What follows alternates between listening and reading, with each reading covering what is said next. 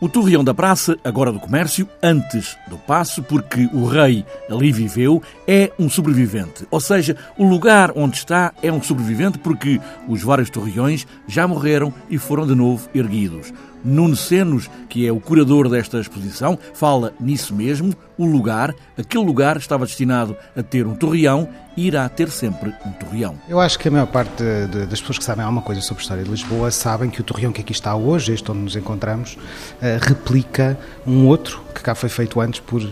encomendado por Filipe II, pelo rei Filipe II, quando, quando se faz rei de Portugal em 1580. Menos conhecido, creio eu, é que esse torreão de Filipe II já é, por sua vez, uma réplica de um outro que Dom Manuel aqui mandou fazer no princípio do século XVI,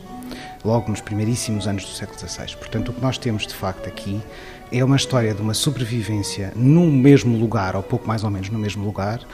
de um elemento arquitetónico que tem três vidas: o torreão manuelino, que desaparece ao longo do século XVI, o torreão filipino, que o terremoto faz desaparecer, e finalmente este agora duplicado dos dois lados da praça, como, como temos ainda hoje. Portanto, é de facto um lugar que se vai mantendo e que vai sobrevivendo e que se vai reencarnando. O lugar é espaço de Torreão, mas o próprio Torreão já foi várias coisas, inclusive Casa do Rei. Ele começa por fazer parte do Palácio Real, efetivamente, quer o de Dom Manuel, quer o dos reis espanhóis, quer o do, da, dos reis restaurados até ao terremoto. E quando o terremoto destrói o palácio e a praça,